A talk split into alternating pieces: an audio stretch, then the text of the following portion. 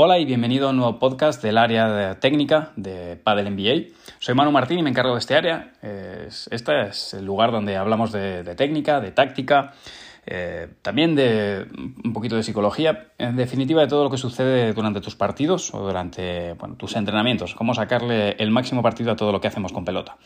En el capítulo de hoy, en el podcast de hoy, vamos a hablar sobre una pregunta que seguro que te has hecho en, múltiples ocasiones y seguro que es un tema hasta controvertido con algunos compañeros y es el lado de juego. ¿Cómo elegimos el lado en el que jugamos? Eh, yo creo que todos tenemos ciertas preferencias por un lado de juego, bien porque jugamos mejor o, bien porque hasta tenemos ciertos miedos en jugar algunos, en algunos lados de la pista porque se nos da peor, porque restamos peor, porque boleamos eh, mejor o peor en alguno de los dos lados. Entonces, bueno, pues siempre tenemos ciertas preferencias por algún lado de juego.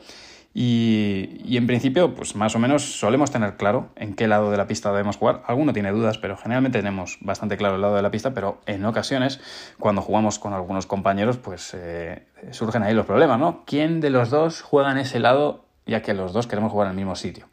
Lo mismo sucede incluso con los zurdos, ¿no? que hay, jugadores zurdos que tienen ciertas preferencias por uno, por uno de los lados. Lo vamos a ver ahora en un ratito y vamos a ver cuáles son algunos de los aspectos que tienes que tener en cuenta a la hora de elegir el lado de la pista en el que vas a jugar.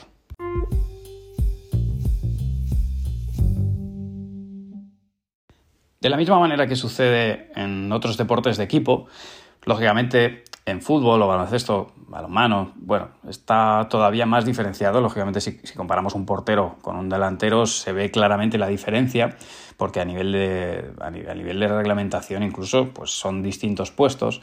Pero bueno, en pádel sucede algo no exactamente igual, pero un poco similar, ¿no? No es lo mismo el jugador que juega en el lado derecho de la pista del jugador que juega en el lado izquierdo de la pista. Depende de muchos factores, ¿vale? Vamos a ver que que hay muchos tópicos, ¿no? Hay tópicos de que si así a simple vista, ¿no? Seguro que, tienes la idea de que el jugador que juega en el lado derecho de la pista es un jugador consistente, que, mete mucha pelota y que prepara el punto para que el jugador que juega en el lado izquierdo de la pista, que suele ser el pegador, eh, el jugador potente, el, que, jugador que define, que, que acaba los puntos, termine, defina y, consigamos anotar el punto lo antes posible. ¿no? Esto, es un poco, es un poco el tópico, de alguna manera esto es como la pareja ideal y, y, en cierta manera no te voy a decir que no sea así, por supuesto que lo es, ¿no?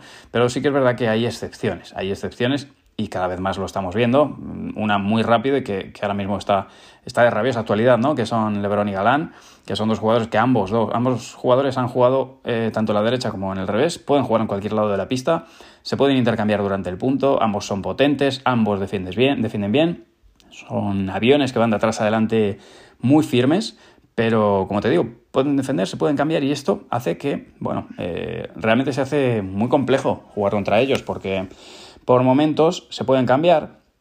Si la táctica que, estáis siguiendo pues, es jugar a un lado de la pista, pues al moverse ya, ya, te sacan del partido. Y esto, eh, lógicamente, no vamos a poder competir a ese nivel, pero sí que nos puede servir de ejemplo. También tenemos a, a con Tapia, que se están cambiando constantemente del lado de juego. Y bueno, eh, es uno de los motivos por los que yo intento que tanto mis jugadores como, como todos vosotros que estáis ahí al otro lado y que, y que bueno, que de alguna manera eh, escucháis los, los consejos que, que, os damos, pues intentéis eh, entrenar en los dos lados de la pista, ¿no?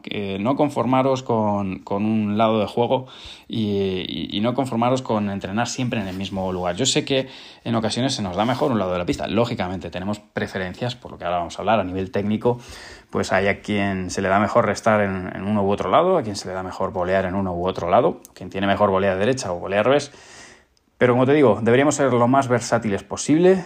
Eh, va a haber momentos en los que tengamos que jugar fuera de nuestro lado preferido de juego por un motivo estratégico, porque eh, como vamos a ver ahora, lo más importante es quién de los dos penaliza más en cada uno de los lados. Pero bueno, vamos a arrancar con ello. Lo primero, si hay un jugador zurdo, Generalmente el jugador zurdo debe jugar en el lado derecho de la pista, siempre y cuando juegue con un jugador diestro, ¿vale? El motivo es sencillo. Los jugadores eh, hacemos más daño con nuestro remate, ¿no? El tiro de definición es el remate, por excelencia. No es que con la volea de revés no podamos definir y hacer mucho daño. Lógicamente lo podemos hacer, pero es nuestro, nuestro tiro por el lado derecho, con el remate, con la volea de derecha, esos son los tiros eh, de mayor presión y sobre todo suceden por el centro de la pista. Es decir, cuando la pelota viene por el medio, por el centro de la pista es donde vamos a rematar.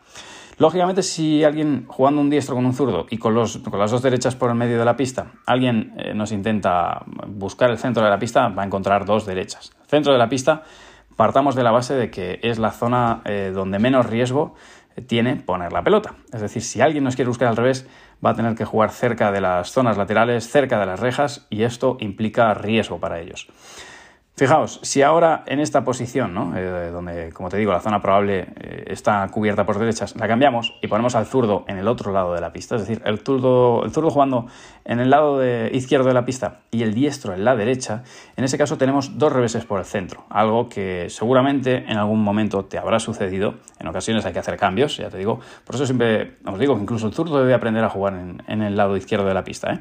Y, cuando esto sucede tenemos dos reveses por el centro de la pista. Fíjate si ahora, imagina que ahora jugamos un globo por el medio, pues, o os juegan un globo por el centro de la pista. En ese caso vamos a tener eh, dos reveses en el centro y a ver quién, quién va a ser el que defina, ¿no? Lógicamente con el revés, un revés alto es una de las cosas más incómodas que te puede suceder.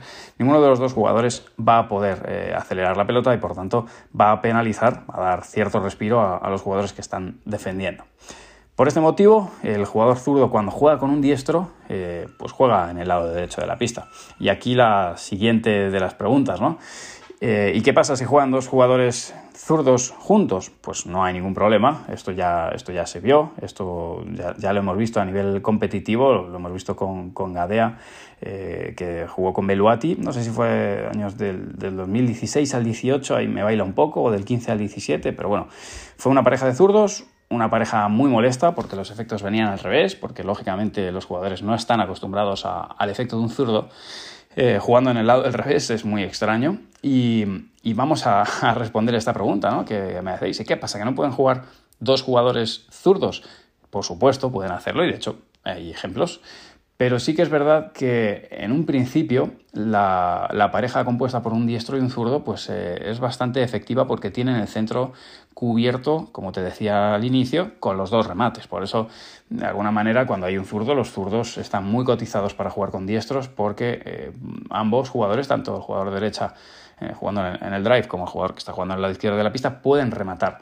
Y eh, de la misma manera, en muchas coberturas, cuando, cuando se realizan desplazamientos de atrás adelante sobre un jugador que está en la red, eh, la cobertura que se hace por el centro, en el caso de un zurdo, limpia mucho el centro de la pista cuando el jugador de revés está desplazándose a bandejear y a volear. ¿no? Por ahí una, una buena volea de derecha de, jugador zurdo por el centro limpia bien el centro y bueno, le da cobertura al jugador eh, de revés. Así que en ese sentido, ya te digo, se pueden jugar dos, jugadores zurdos sin ningún problema.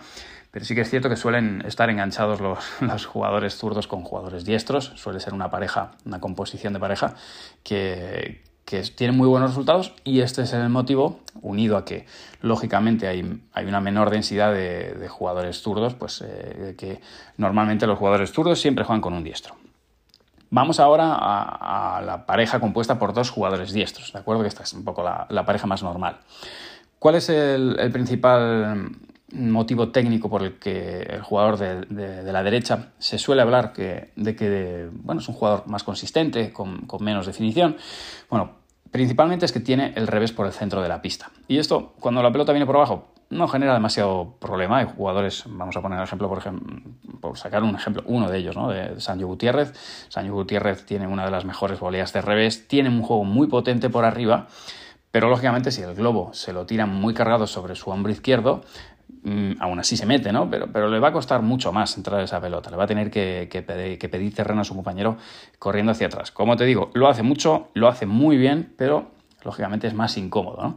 Por ese motivo, el jugador del lado derecho de la pista eh, generalmente tiene muy buen revés, eh, generalmente tiene que tener muy buena bandeja, porque desde el lado derecho la pista se te queda más cerrada, eh, principalmente cuando, cuando te juegan por el centro de la pista es complicado ¿no? el encontrar un poco de ángulo, que la bola no te rebote. Entonces, en definitiva, la pista desde la derecha, por cómo te viene la pelota y siendo diestro, por cómo, cómo queda la, composición del cuerpo y los ángulos de los que dispone el jugador, es más complicado el, desbalancear el juego y presionar sin que rebote la pelota, porque tiende a, con los rebotes y con el, tipo de, rotación que le imprimimos a la pelota, simplemente por ser diestros, la pelota tiende a rebotar hacia el centro y, a quedar vendida para, para un buen contragolpe. Por este motivo, el jugador de derecha, bueno, pues tiene más dificultad para definir y suele ser el jugador del lado del revés el que entra de, entra de cara, ¿no? Entra frontal hacia la pelota para rematar. Y esto, pues lo hemos visto durante muchos años con Lamperti, que, ha jugado con, compañeros, pues como son Matías Díaz, como son Maxi Graviel, ha jugado con muchos compañeros, pero le habéis visto que corre por detrás de, por la espalda del jugador y se mete a rematar. Y a día de hoy lo estamos viendo con Tello Chingoto de manera brillante como, como Chingoto presiona muchísimo, no mucho, presiona muchísimo, también le pega, por supuesto, pero es verdad que cuando Tello pide la pelota y, le pega en suspensión, bueno, salta, salta por encima de, Fede y consigue limpiar la pista y, acaparar todo ese juego aéreo que los rivales buscan por encima de la proyección de, Fede Chingoto, esta la, acaba, la acaba cubriendo eh, Tello, ¿no? Entonces, de alguna manera, como te, como te explico, eh, ese es un poco el motivo de que el jugador que juega en el lado derecho de la pista pues tenga que ser consistente, ya que si no puede ganar el punto, por lo menos lo tiene que preparar. Así que ha de ser un, jugador con paciencia, consistente, que prepare la pelota, que maneje bien y sepa muy bien a qué juega. Y el jugador de revés, eh, partiendo de esta premisa, pues debería ser un poco el jugador que tratara de desbalancear, de atacar un poco más o de definir algo más. ¿Puede ser a la inversa? Por supuesto, ¿vale? Puede ser que el jugador de derecha, como te decía, eh, Sancho, por poner, pongo ejemplos de alta competición porque son los que conocemos todos, ¿no? Te pondría Julio, Julio, el de mi barrio, pero a ese no lo vais a conocer. Eh, entonces, viendo a Sancho, pues lógicamente es un jugador de derecha que tiene unos números que, podrían ser catalogados como jugador de revés y puede ser que en, en muchas ocasiones sea el jugador del partido que más tiros ganadores saca pero son excepciones. Por línea, en líneas generales, el jugador de drive va a tener menos oportunidades y sobre todo, que es lo que yo explico a, mis jugadores o a mis alumnos, si, los rivales se proponen no tirarle una pelota al jugador de revés, es mucho más difícil que se cruce y que acapare pelota. Cosa que cuando le pasa al jugador que juega en el lado izquierdo de la pista es más sencillo que, que se cruce por detrás del jugador, que acapare juego, que se, que se meta a tocar más pelotas. Más sencillo porque entra con todo de derecha, mientras que el jugador en el lado del drive entra con el revés. Y esto lo hace más complejo. No imposible, pero sí más difícil. Por este motivo, es uno de los motivos también por los que colocamos al jugador no solo más ofensivo, sino al jugador que tiene mayor nivel en el lado izquierdo de la pista. Porque va a tener más, eh, más fácil, más a mano, el poder acaparar juego, cruzarse y entrar a la pista del compañero cuando no le tiran pelota. Esto es algo muy común, ¿no? Cuando estamos compitiendo, pues si hay una pareja desbalanceada y hay uno de los dos jugadores que se nota claramente que tiene menor nivel, pues le tiramos la pelota, ¿no? Si queremos acabar con el punto. Recordad que hacer esto en entrenamiento está mal visto, pero en competición es algo, es algo lícito y es algo que lógicamente se hace. Así que en un partido, si juegas con un compañero que juega eh, mejor que tú, lo lógico es que le cedas la posición en el lado izquierdo de la pista, porque si la cosa se pone fea, él va a poder entrar a tu campo, tú vas a poder jugar paralelo y él va a poder entrar a tu campo a, tratar de definir, presionar o acaparar un poquito más de juego para, para desbalancear. Otro, otro, aspecto que puede decantar el que juegues en la derecha o, en el lado izquierdo de la pista es el hecho del resto. El jugador que está en el revés, partiendo de la base del juego original, ¿no? Con deuce y ventaja. El jugador que está en el lado izquierdo de la pista es el jugador que va a soportar las ventajas, salvo que ganéis con un 15-40 o un 40-15. El jugador del lado izquierdo es el que soporta los momentos de mayor presión, ¿no? Eh, momentos de, break o, simplemente de ventaja, porque el último punto se jugará en el lado izquierdo de la pista. Esto ya no pasa en, eh, ahora mismo, ¿no? En, 2020 con, la, con el punto de oro, porque podemos elegir restar en cualquiera de los dos lados, pero sí que pasa en el juego convencional.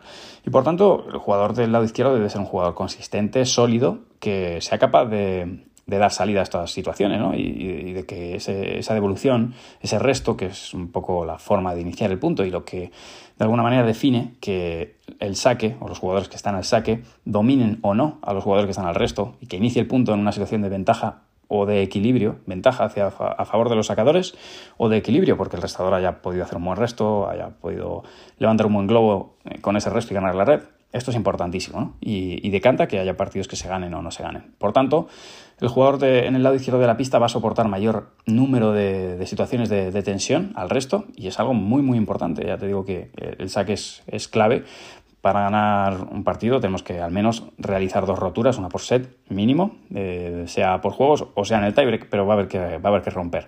Por lo tanto, el, poder romper el saque de nuestros rivales es clave para poder sacar un buen resultado. En ese sentido, yo creo que más o menos te he podido hacer una composición de lugar de cuáles serían los perfiles eh, del jugador del lado izquierdo de la pista y del lado derecho. Ya te digo que, bueno, que no siempre, no siempre está acertado, pero hay, que, hay que mirar la casuística, lógicamente. Pero sí que a grandes rasgos, esta es un poco, estas son un poco las pinceladas que tienes que tener en cuenta a la hora de, de elegir de, entre tu compañero y tú quién va a jugar en el, en el lado izquierdo. Habría que quizá añadir la, la capacidad física, que quizá el jugador que tenga menor capacidad física deba jugar en el, lado derecho de la pista, porque realmente se va a poder dejar ayudar en mayor medida. Y luego recuerda, un consejo que te doy, si no tenéis muy claro qué jugador es el que va a jugar en el lado derecho o en el lado izquierdo, porque a veces pasa, jugad el primer set, como vosotros lo veáis, y en función a cómo vaya, si va bien mantenéis y si no, al inicio del segundo set os cambiáis. ¿De acuerdo? Al inicio de cada set vosotros podéis elegir lado de pista y quién empieza eh, sacando o restando. Así que es el momento. No lo podéis hacer durante el set, lógicamente, pero si veis que no va bien, que habéis perdido el primero, pues eh, alternáis tanto órdenes de, de, tanto turnos de saque como lugares de juego. Ya te digo que eso lo podéis hacer, no durante el juego, ¿vale? Eh, conocer este reglamento pues os puede venir bien porque, bueno, os vais a encontrar momentos en el que vais a ver que funciona mejor de una manera o de otra, más allá de la australiana, ¿vale? La australiana se puede hacer o no, sin ningún problema, pero los lados de, de resto sí que se pueden alternar durante los sets y es algo que, que te puede venir bien, que te puede hacer ganar o perder un partido simplemente por el hecho de haber elegido o no correctamente el lado de juego. Como siempre, te doy las gracias por haber estado al otro lado escuchando este podcast y, te animo a que compartas conmigo tus inquietudes en arroba manumartin83. Me puedes encontrar en todas las redes sociales. Twitter, Instagram, en YouTube, en Mejora tu Padel, eh, por supuesto en las redes sociales de Padel NBA, en, en Padel MBA, pero, pero, sobre todo en mi Twitter, en arroba manumartin83, eh, estoy mucho más accesible, me resulta más sencillo leeros y ahí me puedes dejar todas tus consultas sobre técnica, táctica o aquello que se te ocurra relacionado con el pádel y yo encantado de poder tratarlo durante estos podcasts. Así que lo dicho, muchas gracias por estar al otro lado y nos veremos en un par de semanas. Chao.